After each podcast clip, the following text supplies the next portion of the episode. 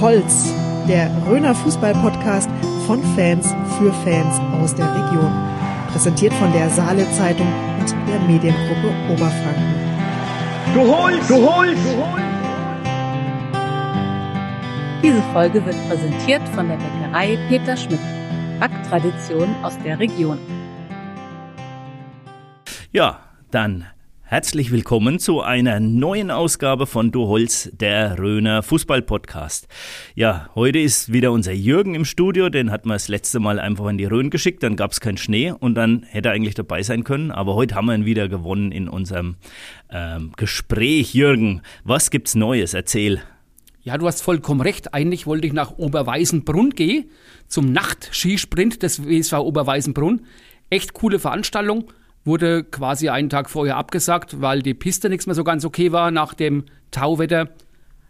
Aber egal, ich bleibe in Bischofsheim, weil da kommen die erste Information her.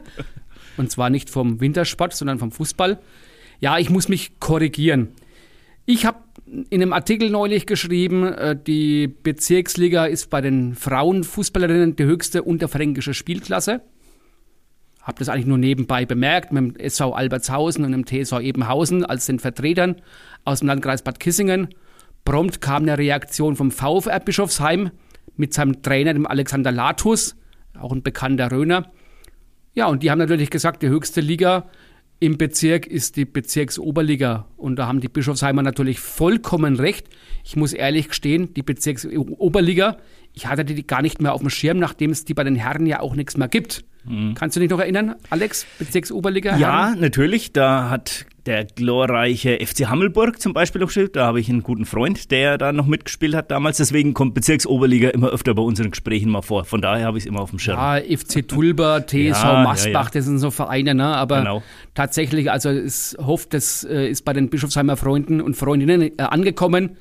Jawohl, die BOL ist die höchste unterfränkische Spielklasse bei den Frauen. Ja, in Sachen Personal habe ich gleich noch ein paar Sachen, äh, die neu sind. Der Stefan Denner, dem habe ich selber schon ein paar Torjägerpokale überreichen dürfen. Der ist ja im Augenblick beim TSV Rothausen-Thundorf gewesen. Nämlich mit sofortiger Wirkung ist er wieder zurück in Weichtungen, besser gesagt beim FC WMP Lauertal. Da macht er in der Rückrunde, glaube ich, die Reserve. Mhm. Und in der neuen Saison übernimmt er dann das Traineramt bei der ersten Mannschaft. Die spielt ja aktuell um äh, Klassenhalt in der Kreisliga. Aber egal jetzt in welcher Liga äh, der Stefan eben übernimmt, weil der Martin Schenzilorz nach Hirschfeld geht. Das ist ein aktueller Bezirks Ligist. Wir hatten ja auch vor der Saison bei unserer Einschätzung, hat man den Stefan Denner auch noch immer mit einem Haufen Tore einkalkuliert, ne? weil er doch da ähm, als, als Spielertrainer. Genau, deswegen haben wir die ne? Rothäuser Thundorfer auch als genau. Aufstiegskandidat in der A-Klasse getippt. Mhm. Äh, aber jetzt hat er sich im Winter tatsächlich operieren lassen, ich glaube an der Hüfte. Das heißt, mit dem Tore schießen muss er sich erstmal zurücknehmen. Die Gegnerschaft wird es freuen. Ja. ja. neu ist natürlich auch die Nachricht äh, von der SG Oberertal die kämpfen auch um den Klassenerhalt und zwar in der Kreisklasse. Die haben zur neuen Saison auch einen neuen Trainer, der Christoph Schießer übernimmt. Der ist aktuell noch beim SV Ramstal, auch ein Kreisligist. Der Oliver Scholz, der jetzt bei der SG Oberertal ist, der will eine Pause einlegen. Da hat dann der Markus Weidinger von den Oberertalern mir äh, gesagt, der Oliver Scholz ist seit 25 Jahren im Trainergeschäft, der mhm. braucht einfach mal eine Auszeit. Ja, kann man irgendwo, kann man irgendwo verstehen. Ja, kann ich mich noch daran erinnern, da war ich Jungvolontär bei der Saale Zeitung, da war ich in Schwetzelbach. Und da kommt er, glaube ich, her, wenn ich mich nicht täusche, ne? Oder, oder hat zumindest da Trainerstation ja, gehabt. Ja, in der Kante, in Westheim also, war er auch mal Trainer. Ich glaube, beim F206 war er auch Jugendtrainer genau. von der U19 BOL-Mannschaft. Ja, ich habe nämlich da mal ein schönes Kopfballfoto von ihm gemacht, da kann ich mich noch daran erinnern. Ja, Deswegen ist der Schulz noch bei mir im Gedächtnis gespeichert. Und das war bestimmt um die Jahrtausendwende. Meine letzte lokale Info äh, kommt von der Lauer, vom TSV Münnerstadt.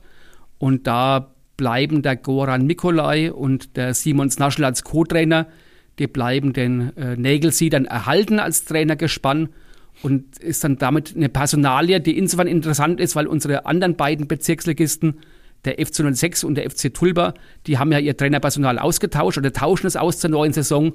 Also in Möscht ist Kontinuität angesagt. Ich wollte es gerade sagen, SC Freiburg mäßig. Man setzt auf das erfolgreiche Pferd. genau.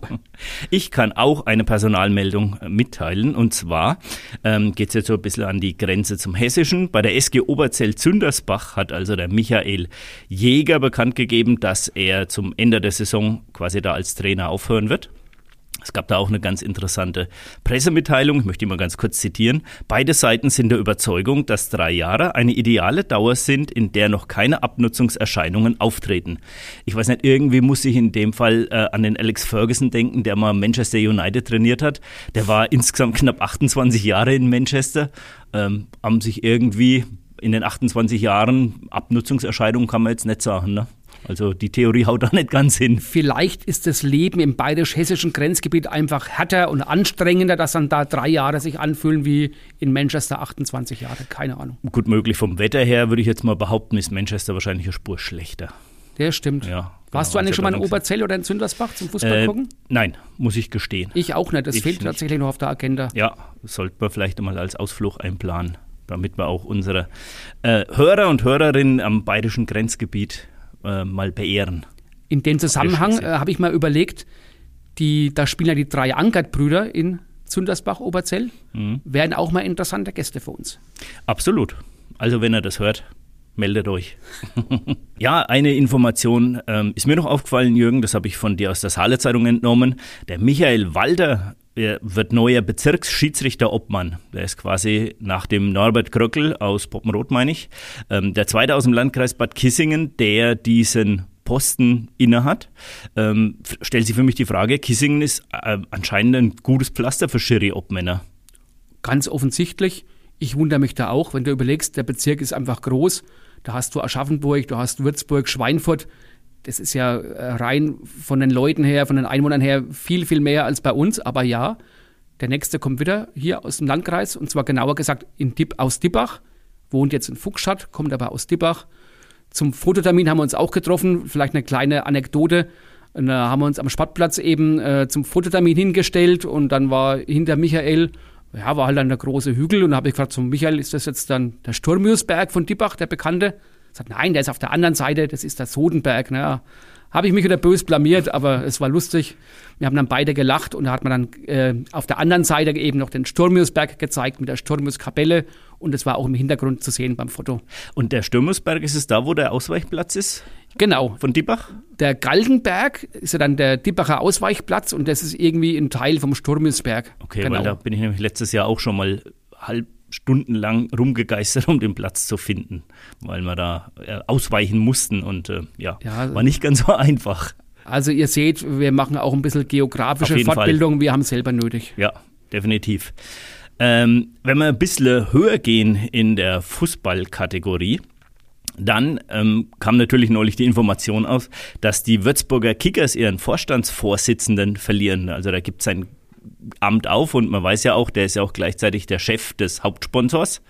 Ähm, und natürlich auch derjenige, der seinerzeit Felix Magath als Head of Flyer Alarm Global Soccer eingestellt hat. Und ich bin jetzt generell kein großer Fan vom Felix Magath in den letzten Jahren, weil er immer kein richtiges glückliches Händchen hatte. In Würzburg anscheinend auch nicht. Aber was ich noch interessant finde, und da kommen wir jetzt schon wieder im Bereich Kommerz, ähm, offensichtlich wird da auch drüber nachgedacht, die Anteile ähm, das Haupt, die der Hauptsponsor da in, inne hat, ähm, abzugeben. Das könnte natürlich für Würzburg schon ein bisschen eine deutliche Veränderung in der Zukunft. Ja, ich finde es krass. Also es ging ja so los, dass der Thorsten Fischer ja auch mal beim Schwein, beim FC 05 Schweinfurt im, Gesp- äh, im Gespräch war. Dann eben zu den Kickers ging, aus verschiedenen Gründen. Dann kam der Magath, wie du gesagt hast. Dann äh, wurde ja vom Felix Magath sogar über Bundesliga und Europa gesprochen. Und jetzt sagt der Thorsten Fischer, der sich eben äh, so wenig zurückziehen möchte, ob es nicht besser sei, äh, in der Regionalliga eine Art Neuanfang zu machen. Also das ist schon äh, ein krasser Abstieg, was die, was die Wahrnehmung und die Öffentlichkeit des Vereins angeht. Äh, klar sind aktuell äh, ja, hinten drin in der dritten Liga und äh, ja, schaffen es womöglich rein sportlich in die Regionalliga zurück. Ja, äh, für ja, ich glaube, der Fan fühlt sich da auch so ein bisschen, also ich möchte jetzt auch kein Kickers-Fan sein in der Zeit, muss ich ehrlich, muss ich ehrlich gestehen. Ja, schwierig. Oder ich meine, wir haben jetzt auch wieder einige Spieler in der Winterpause geholt, ne, unter anderem den Marvin Stefaniak, den ich noch vom 1. FC Nürnberg kenne. Seinerzeit, glaube ich, aus Dynamo Dresden oder Wolfsburg gekommen, bin mir gar nicht sicher. Ähm, ja, wie fühlt man sich da so als Fußballer? Du kommst dann daher und dann weißt du aber schon, dass es vielleicht in die Regionalliga gehen könnte, nicht nur sportlich, sondern dass der Vorstandsvorsitzende auch sagt, wäre vielleicht sinnvoll. Ja. Ist ja irgendwie jetzt auch nicht so, dass du sagst, juhu, Ne? Ich kann mir die Namen der Spieler schon lange nichts mehr merken. Da gehen viele, da kommen viele, manche erkennst du äh, und dann sind sie wieder weg. Also da, du, du siehst da keine Kontinuität. Gut, auf Drittliganiveau ist es auch schwierig. Da ist es ein Kommen und Gehen bei vielen Vereinen. Ja, aber so eine richtige Verbundenheit dann auch zum Verein, zur Gegend, zur Region, wo soll die da aufgebaut werden? Magats Erben quasi. ja. Äh, weil du jetzt schon sagst, Verbundenheit, Region und ähm, ja, Drittliga, wie schwierig das ist, äh, passt natürlich auch das Türkgücü München. Die Schnüdel werden sich noch daran erinnern, dass die in letztes Jahr den Aufstiegs-, direkten Aufstiegsplatz weggenommen haben. Ähm, und haben sich jetzt, im Pokal gestritten haben. Um äh, ach, genau, ah, das hatte ich schon ganz verdrängt. Spiel genau. auf Schalke. Ja. ja, stimmt, ja. Und dann der, der Rechtsstreit, ja, richtig. Ja, die haben jetzt auch Insolvenz angemeldet. Ne? Also auch gestartet mit dem Ziel, was weiß ich, zweite Liga, erste Liga wahrscheinlich irgendwann mal und Europacup und jetzt gnadenlos Bruch gelandet. Ja, natürlich ist es für jeden Verein schade, der insolvent geht oder Insolvenz anmeldet. Aber bei dem Verein wundert es mich nicht und mein Mitleid hält sich da auch in Grenzen. Mm, muss ja, ich ehrlich gestehen. Da triffst du genau meine, meine Gefühlsregung. Ja, wenn wir jetzt schon bei dem leidigen Thema Geld sind, um das wir alle irgendwie nicht drum rumkommen und das halt im Fußball auch immer mehr um sich greift. Ähm, Jürgen, neulich war ähm, die ARD-Dokumentation über Schwarzgeldzahlungen im, an Trainer und Fußballer im Amateurbereich äh, in, eben in der ARD. Ich habe es in der Mediathek geschaut. Hast du es auch gesehen? Ich habe es auch gesehen und ja, klar, gerade was Zahlen angeht, war das natürlich äh, alles für mich neu. Aber Inhaltlich ist das ja für mich jetzt ein alter Hut gewesen, aber das Ganze mal so gebündelt äh, vor die Augen zu bekommen, äh, mal zu hören, ist natürlich schon äh, exorbitant. Wenn man dann eben als äh, eine Zahl hört, dass dann quasi äh, per Anno im Jahr äh, geschätzte 500 Millionen Euro am Finanzamt vorbeigehen, was Zahlungen an Amateurspieler betrifft. Also wir mhm. reden immer noch über Amateure mhm. und über eine Dimension von einer halben Milliarde Euro da schlackert man, schlackert man natürlich mit den Ohren. Ja, und der, ich, ich glaube, der WDR war es oder der NDR, die haben ja da auch eine Umfrage gemacht, anonym unter Fußballern, wo es quasi bis runter in, ich sage jetzt mal, für unsere Verhältnisse wahrscheinlich Kreisliga, Kreisklasse ging, vergleichbar. Ähm, und da war es durchaus schon interessant. Die hatten auch anonym jemanden eingeschleust, ähm, der dann klipp und klar gesagt hat, was er verdienen will im Monat. Also, ja, also ich, ich will jetzt nicht ausschließen, dass es das bei uns in der Region natürlich auch geben könnte. Also da wurde gesagt, in der, äh, in der siebten Liga, das ist die Bezirksliga mhm. bei uns, mhm. würden äh, bis zu 70, also ungefähr 70 Prozent der Spieler würden Geld bekommen, regelmäßig Geld. Und in der achten Liga, ist bei uns die Kreisliga mhm. Rhön, wären es immerhin noch 36 Prozent, also über ein Drittel der Spieler, die Geld bekommen. Ja, ich behaupte mal, bei uns äh, ist das in dieser Dimension nicht der Fall. Ich weiß es natürlich nicht, aber jetzt bei den Röner Vereinen, ja klar, die Trainer werden äh, bezahlt, äh, Spieler vielleicht Fahrtkosten, ich weiß es aber nicht. Ja, wir hatten ja da in unserer Weihnachtsausgabe, hatten ja die äh, Herren Hammer und Weißenseel da auch so ein bisschen gemutmaßt. Ähm, gab sicherlich schon mal irgendwelche Geschichten, aber ich glaube jetzt auch so in dieser Prozentzahl, wie es da in dieser Dokumentation war, denke ich nicht, dass das bei uns ist. Momentan. Ich meine, klar, Alex, du bist dann eben äh, DSV Waldfenster, kleiner Röner Verein. Findest du es dann gut, wenn ein Verein einen Sponsor hat, einen Mäzen, der da Geld zuschießt? Oder sagst du, das ist dann schon der Anfang vom Ende, wenn es da schon äh, auf die Art und Weise um Geld geht? Wie stehst du dazu? Ja, das ist einfach schwierig. Ne? Ich meine, das, das Schöne beim, beim äh, Lokalfußball ist, du kommst da auf den Platz und du kennst die Leute da. Und wenn es dann anfängt, sagt, oh, der kommt, ich meine, wie gesagt, Trainer ausgenommen, die machen Arbeit, die haben einen Aufwand und sowas, die bekommen natürlich Geld, klar. Aber als Spieler finde ich es echt schwierig für den Zusammenhalt, was so ja. eine Mannschaft ausmacht. Und das, was was auch die Zuschauer anlockt und sagt, Mensch, das sind halt Fenster oder lauterer oder halt aus dem näheren Umkreis, wo man weiß, die sind durch Freunde daherkommen, ähm, dann hat man einen viel besseren Bezug dazu, als wenn man weiß, oh, da ist jetzt unser Superstar im Mittelfeld und der kriegt 300 Euro im Monat und die anderen sagen, ja, warum soll ich mir jetzt einen Arsch abbrennen, der kriegt's Geld und ich muss hinterher mal Bratwurst selber bezahlen. Ja. ja, genau so ist es. Womit ich leben kann, ist, wenn man äh, vielleicht eine Art Fahrtkostenzuschuss bekommt. Genau. Na, wenn dann jemand zum Training kommt, weil er halt, keine Ahnung, 20 Kilometer entfernt wohnt oder wo mitunter irgendwo studiert, in Würzburg studiert, fährt zu seinem Heimatverein nach Hause, 50 Kilometer in die Rhön, äh, hin und zurück 100 Kilometer. Genau. Warum soll dann der Bursche wenigstens seine Fahrtkosten erstattet bekommen? Das fände ich mir nur recht und billig. Aber selbst da hat man ja erfahren, wenn Geld fließt, muss im Prinzip alles sauber erfasst sein. Das war der äh, Punkt, genau. Ruckzuck genau. bist du sonst bei Steuerhinterziehung äh, und kannst natürlich auch kannst den ganzen Verein in Gefahr bringen. Der Verein kann die Gemeinnützigkeit aufs Spiel setzen. Also da hängt schon gewaltig viel dran. Also auch äh, jede Forschenschaft, jeder Vereinskassier muss sich da gut informieren und sollte auch wirklich äh, wissen, was Sache ist in dem eigenen Verein. Nicht, dass einem das irgendwie mal auf die Füße fällt. Und ich, finde, in der Dokumentation hat man das ja gut gesehen. Da haben die einen, ähm, einen Sponsor irgendwo aus dem Hessischen ähm, gezeigt, der Gerhard Klapp, meinen Namen kann man sagen, der war da auch ähm, klar angegeben und hat ein äh, Interview gegeben. Und der hat dann gesagt, ja, ich bezahle, also bestimme ich auch. Und das halte ich halt für, für sehr gefährlich, ne? wenn du da jemand hast, der sagt, du, ich gebe das Geld und ich mische mich da in die sportlichen Belange ein und sage, der spielt und der spielt nicht. Also das ist eigentlich der Anfang vom Ende. Das war natürlich ein krasses Beispiel. Und da muss ich natürlich auch sagen, wenn das dann der Verein mitmacht, dass er sich so erpressen lässt, letztendlich ist der Verein ja auch selber schuld. Ich meine, mhm. Äh, dieser äh, Herr, ein Unternehmer, der kann sich ja nicht selber wählen. Der wird ja gewählt äh, und wenn die Leute dann das in Kauf nehmen, dass sie dann eben sich in die Abhängigkeit von so einem Großsponsor begeben, dann gehört es den Leuten nicht anders. Das ist ja, womit sich jetzt der, Schleiß, der, der, der Kreis schließt, äh, bei, äh, der, bei, bei Türk Gücü jetzt auch nicht anders zum genau. Beispiel. Oder auch in Würzburg natürlich. Richtig, genau, klare Zusammenhänge, ja.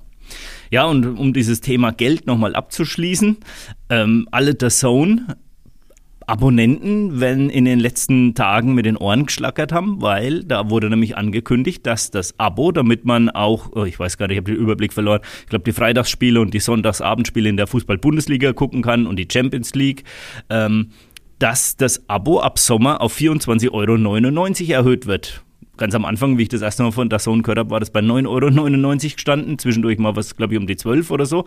Und jetzt also 25 Euro. Puh, da brauchst du schon viel Fußballliebe, um diese Investition noch einzugehen, neben dem, was man sowieso hat, GEZ und vielleicht irgendwie ja, Sky. Und Sky, äh, ich habe ja dann äh, das Zone tatsächlich dann auch mal abonniert.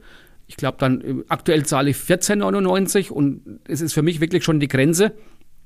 Der Vorteil da ist für mich, ich kann es monatlich kündigen finde ich okay. Mhm. Äh, aber wenn ich dann eben auch künftig deutlich mehr bezahlen muss, dann verliere ich auch die Lust, muss ich sagen. Also das ist mir dann einfach zu viel. Sky hat man noch und äh, ja, also man kann es auch übertreiben und äh, ja, dann, dann, dann gebe ich das Geld lieber auf dem Sportplatz aus. Meine Rede, 3 Euro Eintritt beim Fußball am Sonntag, 2,50 Euro die Bratwurst, ist man günstiger dabei und hat wahrscheinlich mehr Spaß. Und ich muss auch immer sagen, wenn ich dann die Wahl habe oder ich habe die Zeit, am Samstagnachmittag zum Beispiel, dann gehe ich wirklich lieber irgendwo äh, zum lokalen Fußball, gucke mir da was an mit irgendwelchen Kumpels und, und treffe ein paar Leute, als dass ich mich vom Fernseher hocke. Ne? Das ist klar. Nette Sache am Abend, wenn man nichts anderes vorhat, aber dann irgendwo, es muss alles seine Grenzen, äh, es hat alles seine Grenzen äh, und die werden auch da überschritten. Das ist schade. Absolut. Ja, uns wird ja immer vorgeworfen, Jürgen, wir sind ein sehr FC, erst FC Nürnberg äh, lastiger Podcast, weil wir unsere Sympathie nicht so unbedingt verbergen für den Verein.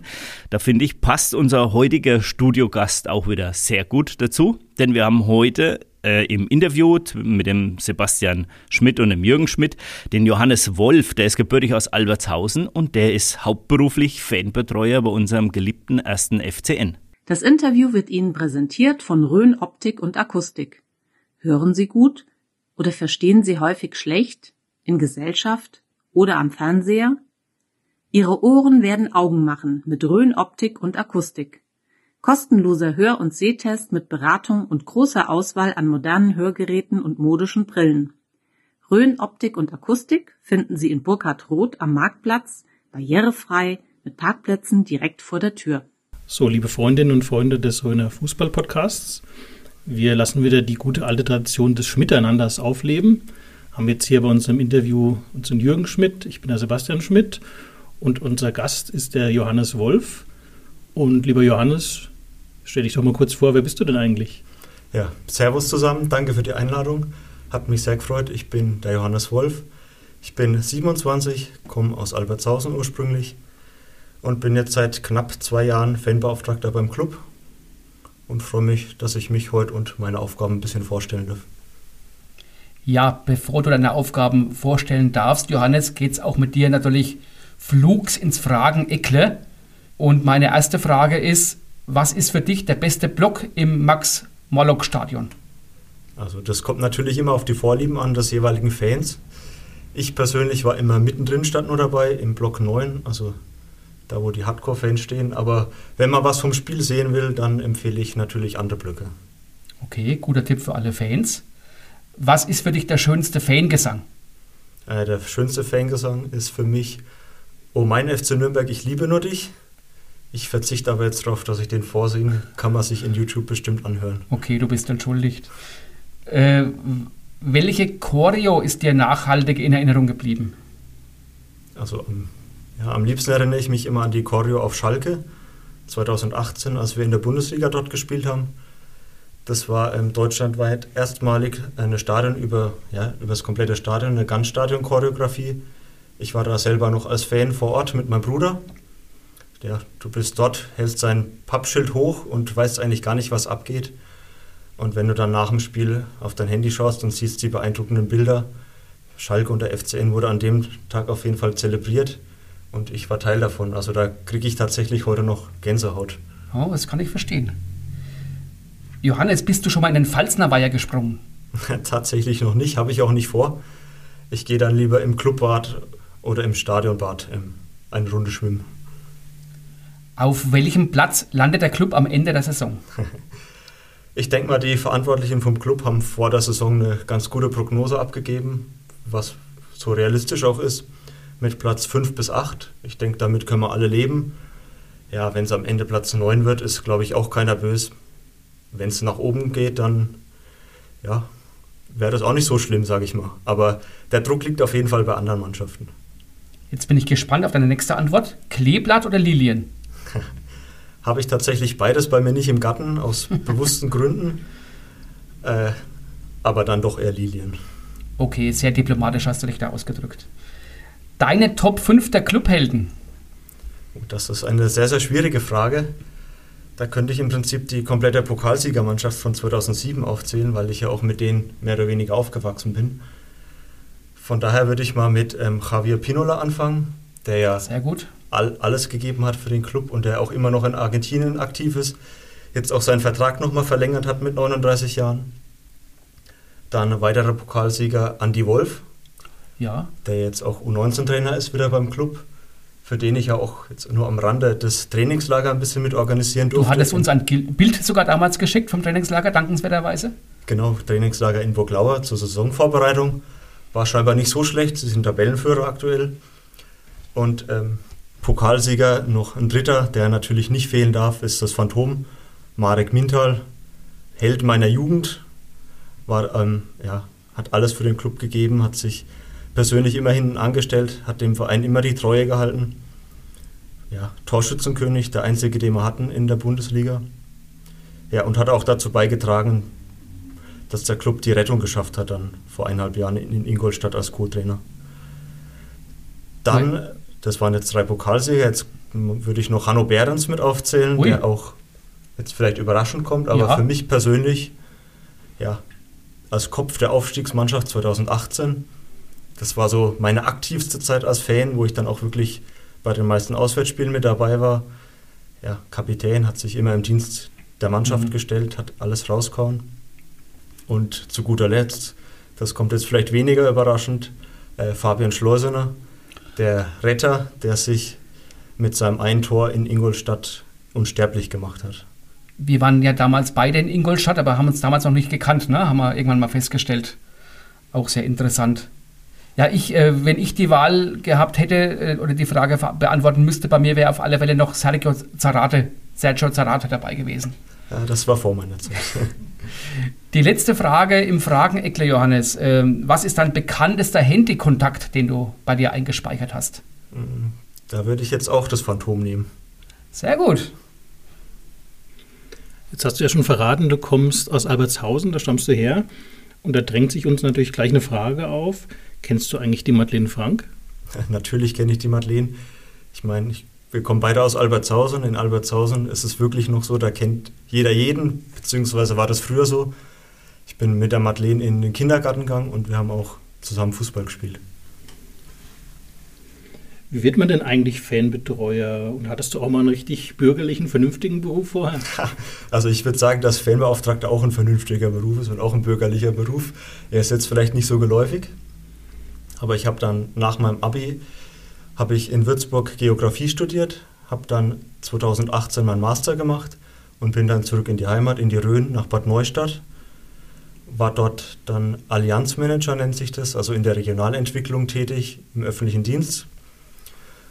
War eben damals schon jahrelang Clubfan und was man halt so als Clubfan macht, habe ich auf die Homepage geschaut, habe mich informiert. Sonntagabend war es mal, habe gesehen, oh die suchen einen Fanbeauftragter. Das Wetter war schlecht, es war schon dunkel draußen und ich dachte mir, ich habe gerade nichts zu tun, ich bewerbe mich einfach mal auf gut Glück. Habe die Bewerbung hingeschrieben. Am Montag haben wir dann in Stuttgart gespielt, war ich auch mit dabei und am Dienstag kam dann schon die Einladung zum Vorstellungsgespräch. Eine Woche später hat dann das Vorstellungsgespräch stattgefunden. Ist nicht ganz schlecht gelaufen, muss ich sagen.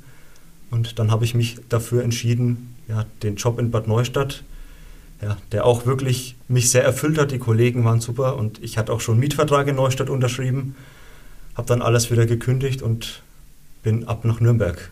Ich muss da mal kurz dazwischen fragen. Äh, Vorstellungsgespräch beim Club, kommt man da ganz seriös im Anzug oder mit Kutte? Äh, ich habe mich für die Mischung entschieden. Ich äh, bin tatsächlich mit meinem ältesten Clubtrikot, das mir noch passt, das ist irgendwie über die Jahre mitgewachsen, habe ich angehabt und ähm, darüber ein Sakko. Also ich habe mich so für den Mittelweg entschieden. Wenn du ja jahrelang äh, selbst Clubfan warst, wie du gesagt hast, dann kannst du uns so bestimmt auch erklären, was es denn mit der Faszination Nordkurve so auf sich hat. Mhm. Also die Faszination Nordkurve oder die Clubfamilie allgemein, das ist wirklich ein eingeschworener Haufen. Es ist noch relativ familiär im Vergleich zu anderen Vereinen vielleicht. Ja, man kennt sich im Stadion, man hilft sich im Stadion aber auch außerhalb des Stadions. Also man hat es jetzt gerade auch während der Pandemie gesehen, wo ähm, dann die Clubfans rausgefahren sind in die Supermärkte und haben für bedürftige Fans oder Risikogruppen mit eingekauft. Also da steht man wirklich zusammen und, und zieht an einem Strang. Und ja, man fällt oft hin, aber steht halt immer wieder auf und das schweißt dann auch zusammen, wenn man mal Spiele gewinnt, was jetzt nicht so oft vorkommt wie bei anderen Vereinen vielleicht. Und wenn man in der Kurve steht, so hatte ich immer den Eindruck, und man gibt alles und dann spielt die Mannschaft auch noch ein Stückchen besser und das verstärkt sich dann gegenseitig. Das ist jetzt vielleicht ein bisschen Fußballromantik, aber so war und so bin ich auf jeden Fall noch. Wenn wir jetzt schon bei der Fußballromantik sind, meine persönliche Fußballerkarriere, die war ziemlich überschaubar. Die hat im Alter von 18, 19 Jahren schon aufgehört. Wie schaut es denn da bei dir aus? Bericht doch mal aus deiner Fußballerkarriere. Hast du selber gekickt? Wie lange hast du gekickt? Kicken kann man es vielleicht nicht nennen. Ich habe es probiert. Also ich habe in der U9 habe ich eben gespielt in Albertshausen. Da haben wir tatsächlich jedes Spiel verloren, haben teilweise richtige Packungen bekommen. Und wenn du so als kleiner Junge jedes Spiel verlierst und im Jahr drauf hätte ich dann in die U11 nach Pomerod wechseln müssen, da habe ich damals gar keinen gekannt und da habe ich mir gesagt, nee, das tue ich mir wirklich nicht an. Da habe ich dann meine Fußballschuhe mit neun oder zehn, wann es war, schon an den Nagel gehangen, habe dann aber eben ziemlich genau zehn Jahre später mein Comeback ja, gestartet, ist vielleicht übertrieben. Ich habe es probiert, war dann in Würzburg während meinem Studium, habe ich dann nochmal probiert. Beim Training und alles hat richtig Spaß gemacht. Wir waren ein eingeschworener Haufen auch. Aber ich hatte damals schon eine Dauerkarte beim Club und die Spiele waren natürlich oft zeitgleich und da musste man sich entscheiden, Club oder selber spielen und die Entscheidung ist mir dann tatsächlich nicht schwer gefallen. Okay. Jetzt ähm, ist es ja so, du hast ja erzählt, die Nordkurve, die hat eine gewisse Faszination, beziehungsweise die ganze Clubfamilie hat eine Faszination. Und wenn man schon mal im Stadion war und dann läuft, äh, die Legende lebt, dann bekommt man auch selber so ein bisschen, also Gänsehaut und man bekommt so mit, was eigentlich äh, hinter dem Club so alles steht. Wie ist es bei dir? Singst du da selbst mit? Äh, was empfindest du da, wenn äh, die Legende lebt, mhm. kommt?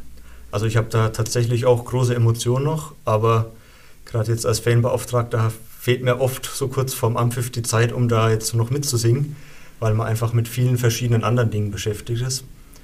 Das hole ich dann natürlich nach, wenn ich irgendwie im Auto unterwegs bin oder bei mir daheim. Also da muss ich mich outen, da läuft dann teilweise auch noch die Legende und da hole ich mir dann die Emotionen ein bisschen nach. Da singst du dann auch selber mit? Da singe ich dann mit, so gut es geht. Sehr gut. Ja, dein Beruf ist Fanbetreuer, das heißt, wenn du dann irgendwo mal äh, deinen Beruf irgendwo angeben musst, schreibt man dann da rein Fanbetreuer? Tatsächlich, das schreibt man so rein. Fanbetreuer oder Fanbeauftragter und dann vielleicht noch den Verein. Und als Fanbeauftragter hat man ja in der vergangenen Zeit auch mal eine längere äh, ungeplante Auszeit gehabt wegen Corona. Wie war die vergangene Zeit für dich? War es langweilig? Hast du dennoch viel zu tun gehabt? Wie, wie ist denn das so, wenn man auch Geisterspiele hat und die Fans irgendwo daheim bleiben müssen? Mhm. Also da kann ich jetzt vielleicht mal ein bisschen ausholen. Und zwar, ich habe ja vor eineinhalb Jahren beim Club angefangen mit Corona. Also bin zum ersten, Lock ersten Lockdown dann tatsächlich nach Nürnberg gezogen, wurde dann auch gleich in die Kurzarbeit geschickt. Damals meine Aufgaben waren im Prinzip diese Einkaufshelfer, die wir zusammen mhm. mit unseren Fans gemacht haben, zu organisieren, die Anrufe entgegenzunehmen und dann kam so ein Stück, ja, Schritt für Schritt wurde es gelockert, kam es zur Normalität.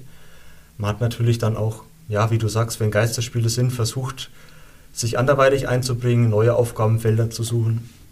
Wir hatten dann auch Facebook Live-Format regelmäßig angeboten, wo wir dann ja, im Kontakt, im Austausch mit den Fans waren, weil es fehlt natürlich schon, der Kontakt am Spieltag oder der Face-to-Face-Kontakt ist elementar wichtig und kann auch durch nichts ersetzt werden.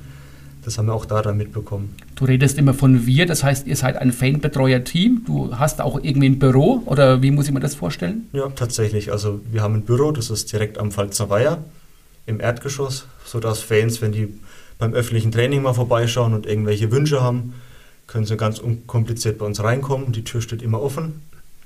Wir sind ähm, zu sechst insgesamt.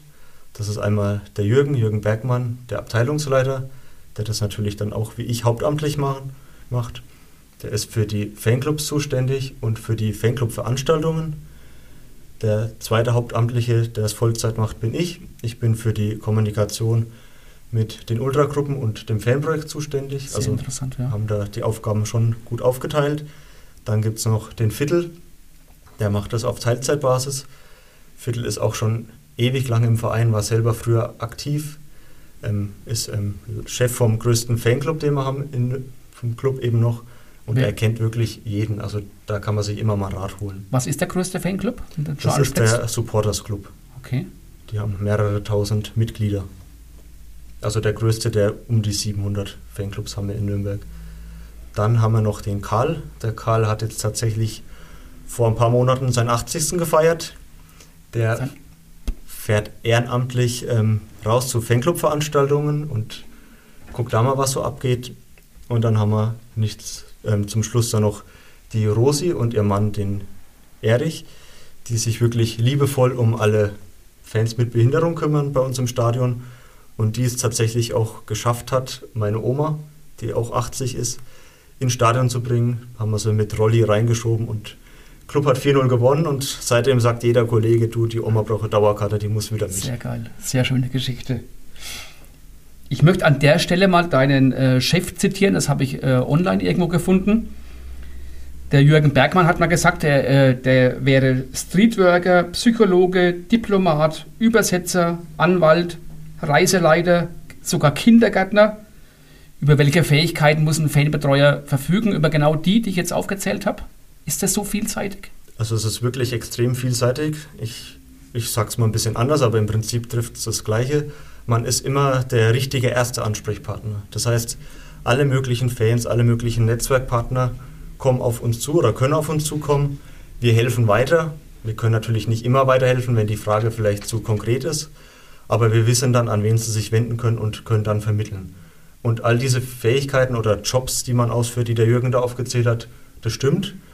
Aber was man natürlich auch ist, und das sollte man meiner Meinung nach nie vergessen, ist, man ist natürlich weiterhin auch Fan von seinem Verein. Kannst du uns, wenn jetzt so ein Heimspieltag ist, dann auch mal so chronologisch vielleicht durchgehen, was machst du an so einem Spieltag? Also mhm. von früh bis spät, wie schaut so ein Arbeitstag da aus? Ja, also es geht natürlich schon weit vor Anpfiff los, auch vor Stadionöffnung. Jetzt angenommen, es gibt dann noch eine Choreo, dann bin ich da dabei, wenn das schon weit vor Anpfiff, auch vor Stadionöffnung aufgebaut wird, gucke, dass das reibungslos abläuft. Bin dann eben direkt vor der Nordkurve im Innenraum, bin dann auch im Austausch mit eben den Fangruppierungen, mit den Fahnenschwenkern und gucke, dass das alles so vonstatten geht. Dann sage ich mal, nähern wir uns der Stadionöffnung. Das heißt, dann kommen auch die Gästefans an mit den Auswärtsfanbeauftragten, also des jeweiligen Gastvereins dann. Da kümmert sich dann der Jürgen drum, also auch am Spiel, da kann man die Aufgaben klar aufgeteilt. Dann lässt der Viertel die Fahnenschwenker, kennt er vielleicht die mit den riesengroßen Natürlich. Fahnen direkt vor der Nordkurve, die lässt der Viertel dann noch rein. Ja. Werden die bei euch irgendwo gelagert oder Ja, bringen die die immer mit? Nee, da haben wir tatsächlich einen Raum, wo die gelagert und dann Okay. auch getrocknet werden können, wenn, wenn es sich anbietet oder wenn es be da Bedarf gibt. Genau. Ja, dann, dann schaut man einfach, was so passiert, wo, wo gerade der Schuh drückt. Dann geht man in den Spieltagsraum, dann hole ich mir meinen Funk ab.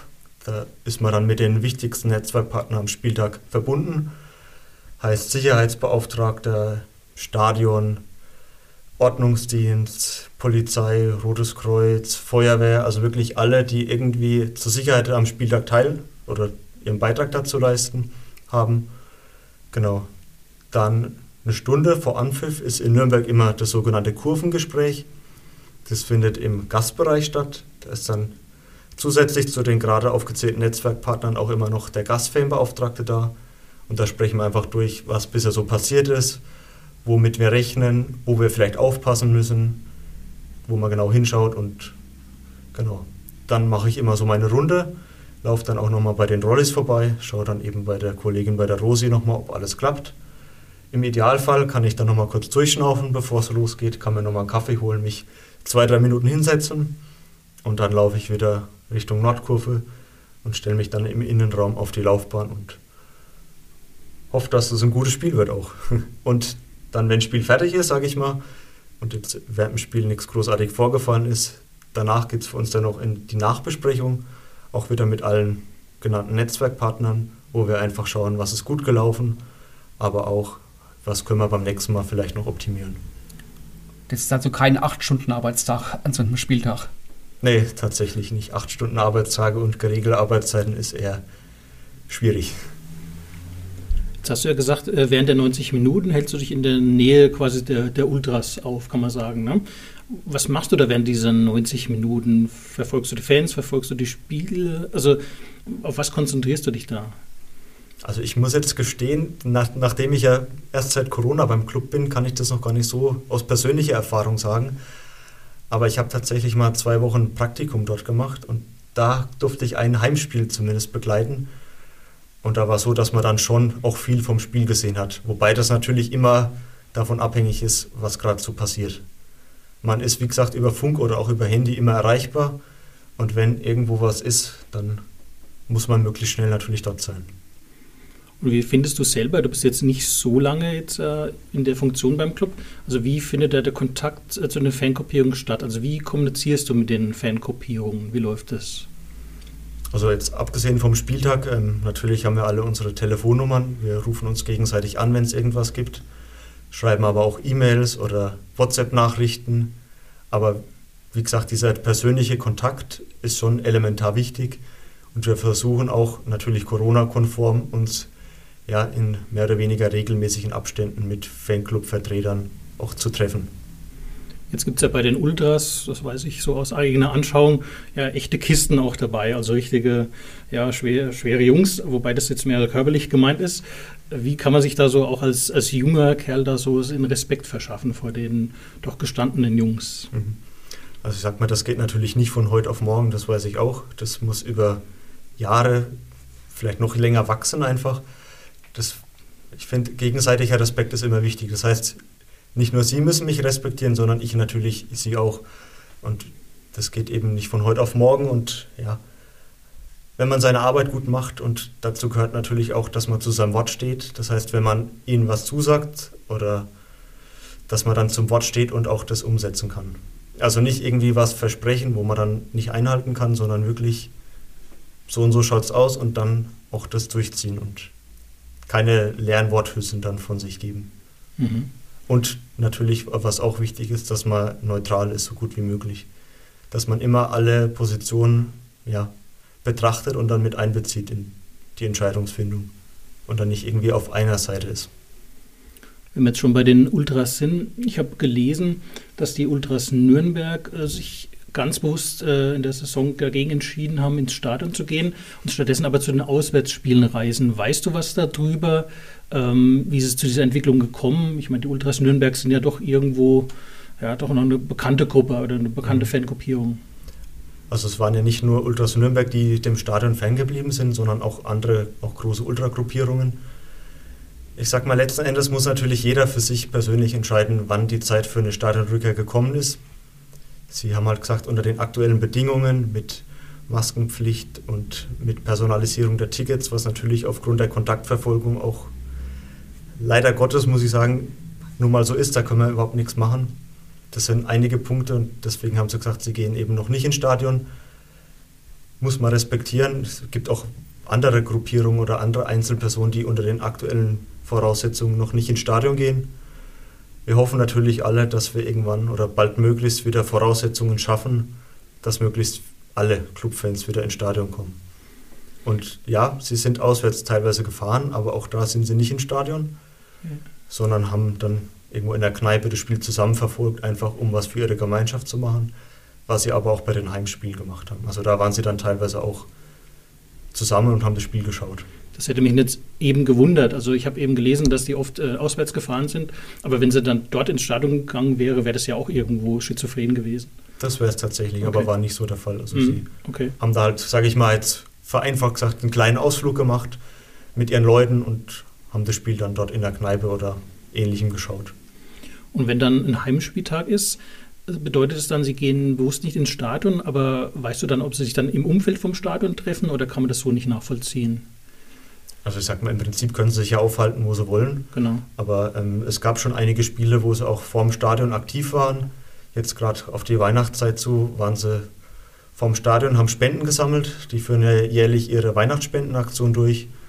Und natürlich kann man Spenden äh, am besten sammeln, wenn man auf die Leute zugeht. Dann haben sie ihre Pins noch verkauft, die sie jedes Jahr rausgeben. Mützen haben sie verkauft. Und das geht natürlich am Spieltag am besten. Da waren sie eben dann vor dem Stadion, haben die Leute angesprochen, haben die Spenden gesammelt für ihre Unterstützung der sozialen Projekte. Ganz legendär ist ja auch schon seit Jahren oder Jahrzehnten die Fanfreundschaft mit den Schalkern. Mir kam es jetzt auch persönlich so ein bisschen vor, als ob so die letzten Jahre so diese ganz enge Freundschaft so ein bisschen abgekühlt ist. Täuscht mich da der Eindruck oder wie siehst du die Entwicklung? Also ich persönlich sehe es eher im Gegenteil. Also ich bin ja schon länger auch als Fan mit dabei. Ich kann jetzt, wenn du magst, gerne ein paar Beispiele aufzählen, um ja, gerne. das so aus meiner Sicht zu schildern.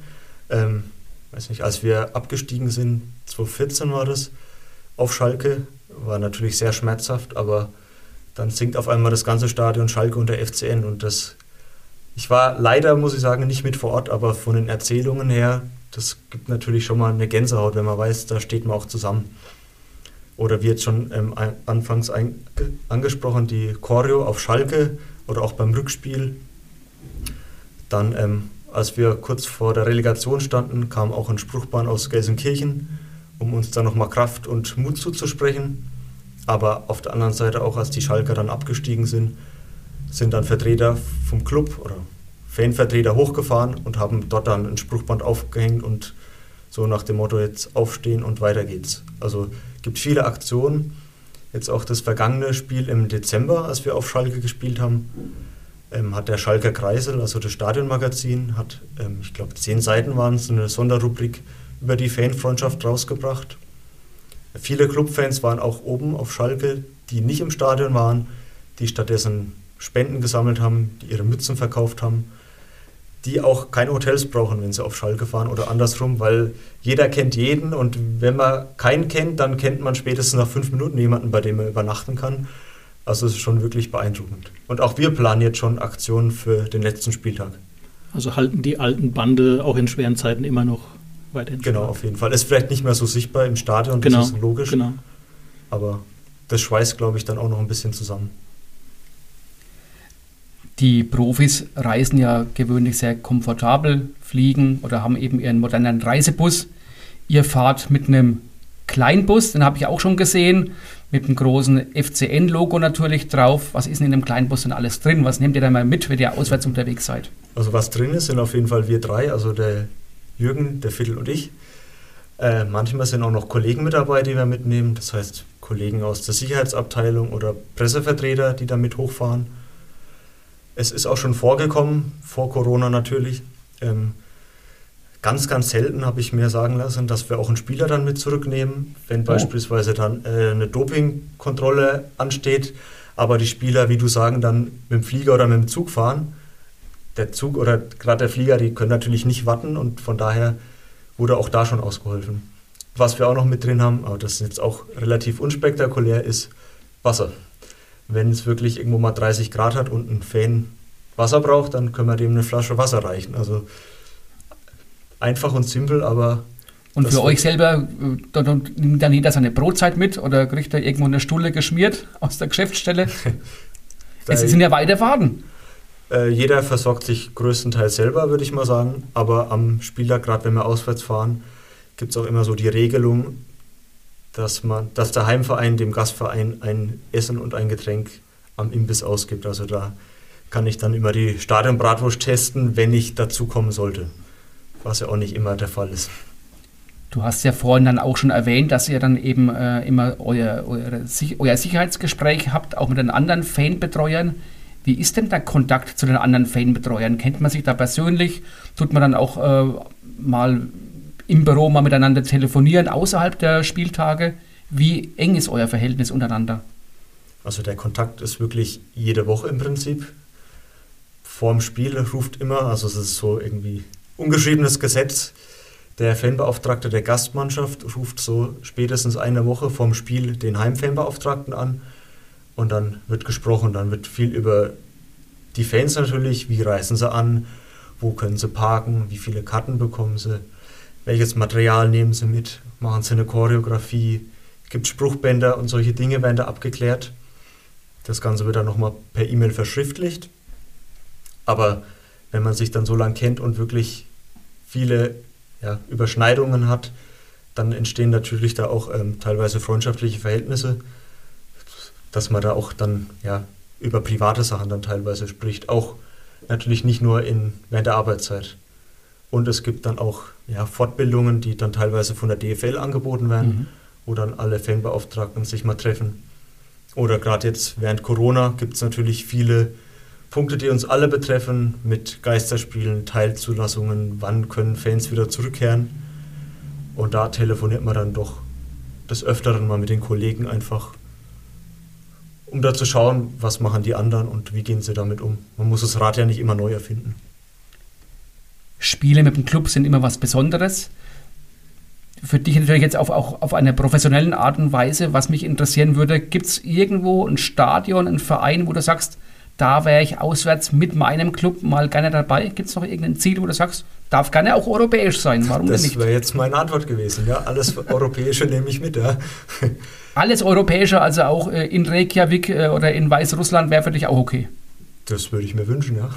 Gut. Da gibt es auf jeden Fall viel Arbeit, das weiß ich jetzt auch schon. Und ich habe mir auch sagen lassen, dass da der Sicherheitsapparat doch deutlich anders aufgestellt ist als in Deutschland. Aber die Erfahrung würde ich tatsächlich auch mal gerne machen. Und allgemein reizen mich auch Standorte, an denen ich noch nicht war. Also zum Beispiel in Köln war ich noch nie. Oh. Da hat der Club auch schon länger nicht mehr gespielt und schauen wir mal. Ich oute mich, ist nämlich mein Verein. Okay, aber damit ist auch schon. Die Anmerkung. Sehr gut. Ähm, eine Nummer kleiner, äh, eure zweite spielt in der Regionalliga. Bist du auch für die äh, Regionalligamannschaft Fanbetreuer eigentlich oder gilt das wirklich nur für die Profimannschaft? Ähm, auch das haben wir aufgeteilt im Team. Das ist ähm, Arbeit vom, oder Aufgabe vom Jürgen. Aber wenn es sich anbietet und oder der Jürgen mal verhindert ist, springe ich da gern ein.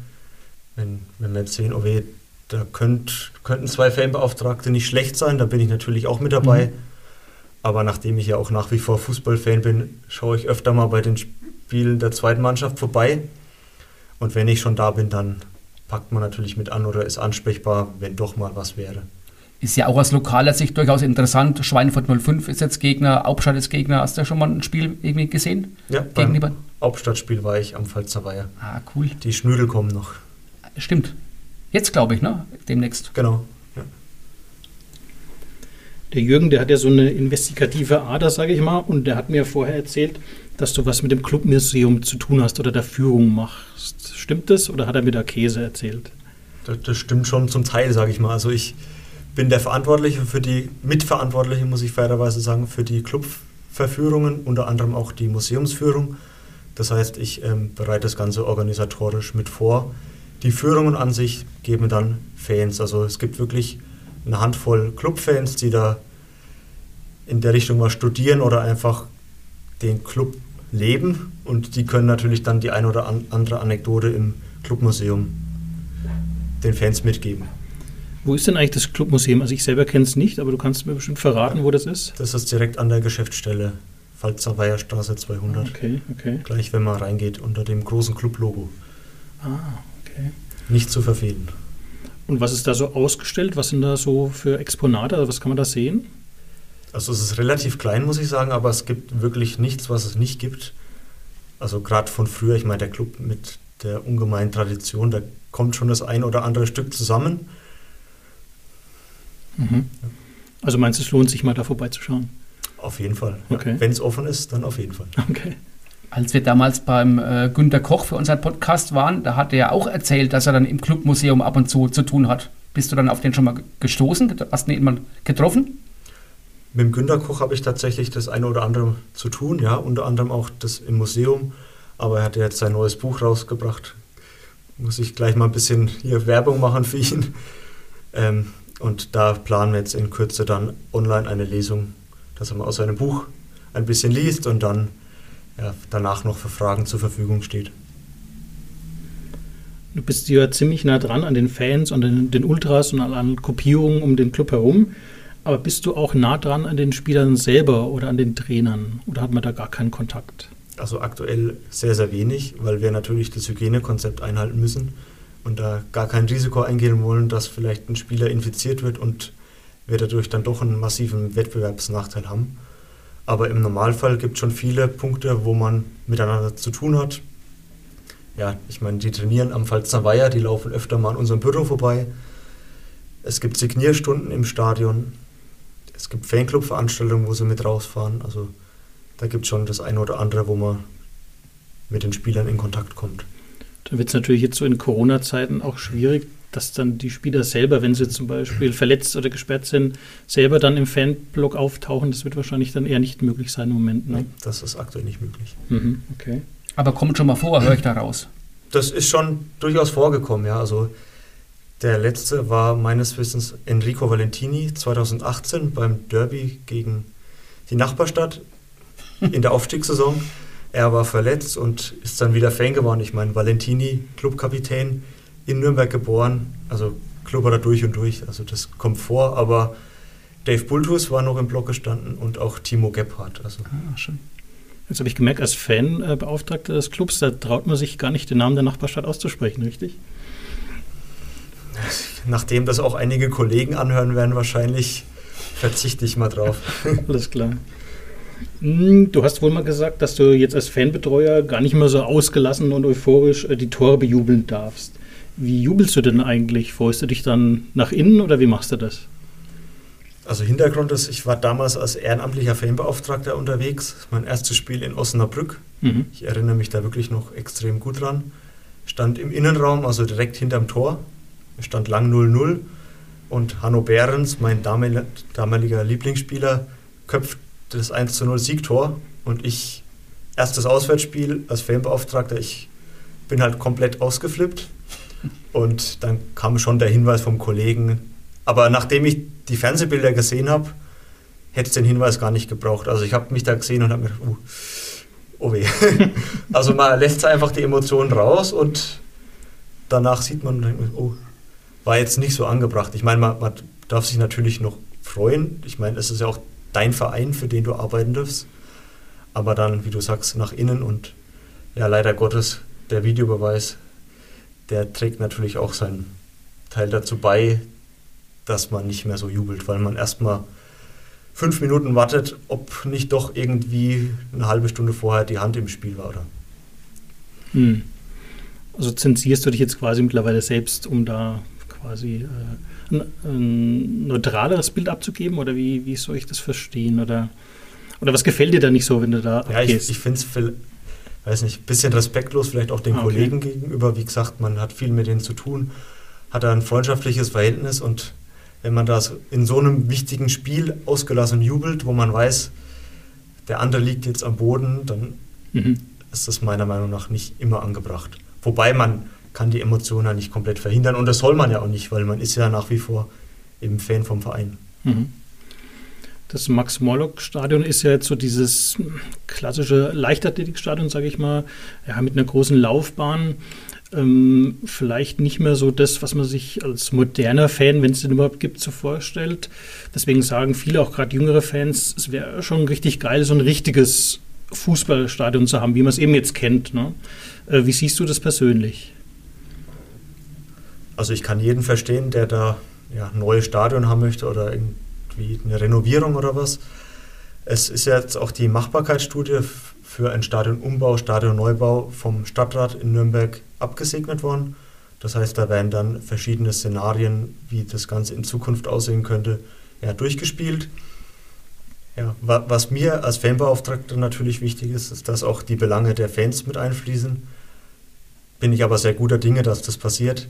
Heißt, ähm, ja, dass es jetzt nicht so ein, übertrieben gesagt, so ein Stadion aus der Schublade wird. Das wäre schon schön, wenn unser Stadion ja ein Alleinstellungsmerkmal hätte und nicht auf der grünen Wiese steht, wo die Fans dann irgendwie mit Shuttlebussen hingebracht werden und, und sich vorm Spiel nicht mehr versorgen können, weil ringsrum nur Felder sind. Gibt es eigentlich irgendeinen Zeitplan oder einen Zeitkorridor? Ist da schon irgendwas bekannt oder nee, alles noch, noch in weiter Ferne? Okay. okay. Aber jetzt wird eben, wie gesagt, diese Studie in Auftrag gegeben und das wird ja allein, bis diese Studie erstellt wird, das wird wahrscheinlich ein paar Jahre dauern. Also ich kann es jetzt nicht sagen, aber so aus der Erfahrung raus, wenn da eine Machbarkeitsstudie am Laufen ist, werden natürlich dann alle mit ins Boot geholt, die da was zu sagen haben. Und das dauert. Macht ja auch Sinn, dass man sich vorher gut Gedanken macht. Dann geht es eher um Jahrzehnte dann wahrscheinlich, wie eben solche Projekte eben angegangen werden. Ja. Nun wissen wir ja selber, wir haben ja auch mit dem Alex äh, zum Beispiel einen ganz großen Clubfan, dass man als Clubfan muss man ja auch eine gewisse Leidensfähigkeit haben. Was ist denn so deine, deine Emotion, die du mit dem Club so verbindest? Also was sagst du, okay, das ist äh, der Grund meiner Leidenschaft. Das kann ja nicht nur die Leidensfähigkeit sein. Boah, da da gibt es jetzt wirklich unfassbar viele Erlebnisse. Oder sag uns doch mal ein paar Erlebnisse, ein paar Emotionen, die du einfach so Gut, ganz persönlich verbindest. Pokalsieg 2007 natürlich. Mhm. Aber auf der anderen Seite, wissen wir auch alle wahrscheinlich, ein Jahr später der Abstieg. Als Pokalsieger abgestiegen, kommt auch nicht so oft vor in der Geschichte. Muss man auch erstmal schaffen, ja. Ja, das stimmt. Aber es gab natürlich auch viele äh, schöne. Der Club ist auch schon als deutscher Meister abgestiegen, wollte ich da mal an. Schafft auch nicht Hat er auch schon geschafft, ja. Das stimmt tatsächlich, aber da war ich noch nicht Fanbeauftragter ja. und da war ich noch in Adams Wurstkessel, ja. genau, aber es gibt natürlich auch viele schöne Momente und die bleiben natürlich in Erinnerung dieser Aufstieg 2018. Ich erinnere mich da an ein besonderes Spiel, haben wir Montagabend in Kiel gespielt. War wirklich der drittletzte Spieltag oder was es war. Topspiel gegen Kiel. Eigentlich wer gewinnt, ist relativ durch und wir haben halt das Spiel gewonnen. Ich war oben als Fan 24 Stunden unterwegs. Raststätte Rhön wurde ich vom Fanclub mitgenommen. 24 Stunden später Raststätte Rhön wieder ausgestiegen. Dann direkt nach Würzburg gefahren, Studentenjob ausgeführt und dann ins Bett. also man sieht, mit dem Club wird es nicht so langweilig, ne? Definitiv nicht, ne. Okay, super.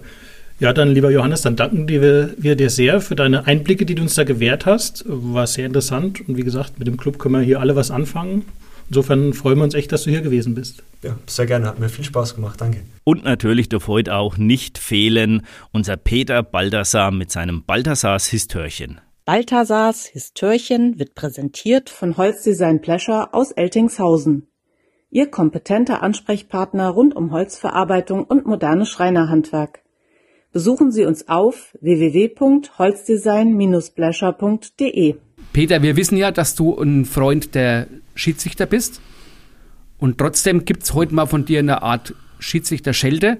Du erzählst nämlich von einem Referee, der dir innerhalb von wenigen Wochen mehrmals negativ aufgefallen ist. Was war denn da los? Ja, also das war erst einmal, muss ich sagen, kein Schiedsrichter aus äh, dem Bereich Kiesingen-Bad Neustadt, sondern aus einem anderen unterfränkischen Kreisverband. Äh, dieser Schiedsrichter fiel mir das erste Mal negativ in Fuchstadt auf, als er, nachdem er das Sportheim betreten hat, die Bedienung, das war ein junges Mädchen, angeschnauzt hat, bringen Sie mir mal sofort den Schiedsrichterbetreuer her, aber zack, zack. Und dieses Mädchen war total erstaunt, äh, geguckt, weil die hatte mit dem Begriff Schiedsrichterbetreuer gleich gar nichts anfangen können. Gehört hat's aber auch der Schorsch Töd, der ist dann aufgestanden und hat gesagt, also er holt den Schiedsrichterbetreuer. Den hat er auch geholt. Dann sind sie raus und kam dann so nach zehn Minuten wieder zurück und dann erzählt uns der Schiedsrichterbetreuer, dass der Assistent im Beisein vom Schiedsrichter und auf dessen Anweisung einen Sprung von der Außenlinie Richtung Fangzaun gemacht hat, da wo die Bänke stehen. Und dann gesagt hat, der Abstand stimmt nicht und der pfeift das Spiel erst an, wenn neu abgestreut wird. Und Zuschauer haben da schon mal gar nichts zu suchen. Da macht man sich viele Freunde auf dem Kohlenberg. Da hat er sich viele Freunde gemacht und hat äh, seinen Ruf schon vor dem Spiel ruiniert gehabt. Das war an einem Samstag, drei Tage oder vier Tage später, an einem Mittwoch, war schon der nächste Spieltag angesetzt. Und zwar in Kissingen. Es erscheint wieder dieses Gespann, wieder derselbe Zirkus. Die Schiedsrichter bekommen, wie es üblich ist, Kaffee und Kuchen. Dann ruft der Schiedsrichter die Sportheimwirtin bei und fragt sie in einem ziemlich barschen Ton, ist der Kaffee hier immer so dünn? Das ganze Sportheim guckt, weil der Kaffee bei der 06er war genauso gut oder schlecht oder jedenfalls es war ganz normaler Kaffee, wie in jedem Sportheim ist. Und bevor die Wirtin was antworten konnte, sagt er zu seinen Assistenten, los Leute, wir stehen auf, wir trinken unseren Kaffee drüben bei McDonald's. Darauf sind sie dann abgerückt. Ja, zum Unglück aller Vereine und auch von mir, muss ich sagen, habe ich denselben Schiedsrichter sechs, sieben Wochen später wieder in Garitz getroffen. Auch da hat er sehr arrogant gepfiffen, hat dann als erstes gleich einmal den damaligen Abteilungsleiter Johannes Werner, der als Linienrichter fungiert hat, vom Platz geschmissen, weil der ihn angeblich beleidigt hat. Zehn Minuten vor Spielende bin ich dann schon mal vom Platz runter, war dann am äh, Spattheim-Tor gestanden, wo die Eingangstür am Fangzaun ist, und habe da den Thomas Leiner getroffen, Vorsitzenden von Garitz und Stadionsprecher. Ich habe mich mit ihm unterhalten. Das Spiel lief also total tumultig. Dann sind die Schiedsrichter runter und zur Überraschung aller hat dann der Schiedsrichter in seinem Bericht bemerkt, dass ihn der Thomas Leiner beleidigt hätte. Und irgendwann standst du tatsächlich vor Gericht. Ja. Du, das, der ja, gar ja. nichts gemacht hatte. Ja, ich war dann, äh, das war dann so, es gab eine Sportgerichtsverhandlung gegen den Thomas Leiner, der sich gewehrt hat gegen diesen Bericht und der Thomas Leiner hat mich dann als Zeuge angeben, dass er eben nichts gesagt hat. Ja, dann war diese Sportgerichtsverhandlung in Würzburg Erst sollte ich was zum Vorfall Werner sagen. Sag ich, da habe ich nichts gehört, weil ich zu weit weg stand nur. Ich habe nur gehört, dass es da eine, oder gesehen, dass es da eine Diskussion gab, worauf der Johannes Werner den Platz verlassen hat. Der Schiedsrichter regt sich in der Verhandlung sofort auf und sagt, was ist denn das für ein Zeuge? Der ist da und hat nichts gehört, worauf ihn der eine Beisitzer, der jetzige Sportgerichts, Bezirkssportgerichtsvorsitzende Heimbeck sagt, ja, es ist doch gut, wenn er sagt, er hat nichts gehört, bevor er uns da irgendwas Falsches erzählt. Schied sich der das erste Mal sauer. Dann äh, habe ich Aussagen treffen sollen, äh, was der Thomas Leiner gesagt hat, sage ich, ich habe keine Beleidigung gehört, da ist nichts passiert. Ne? Ja, gut.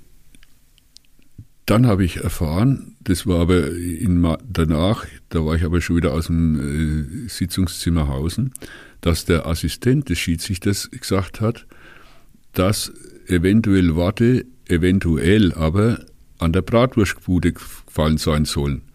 Da war aber der Thomas Leiner nicht. Jetzt war die ganze Argumentation des Schiedsrichters hinfällig, mit dem Endeffekt, dass der Thomas Leiner freigesprochen worden ist.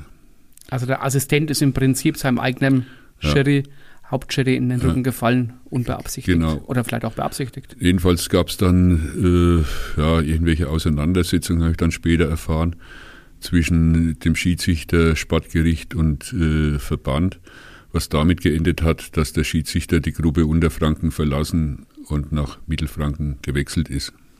Das war's mit der heutigen Folge von Du Holz, der Röner Fußball Podcast. Äh, wir hoffen, ihr hattet viel Spaß und habt neue Erkenntnisse mitgenommen. Ja, und natürlich verbleibe ich mit unserem Schluss. Wir müssen ja morgen alle wieder auf die Arbeit.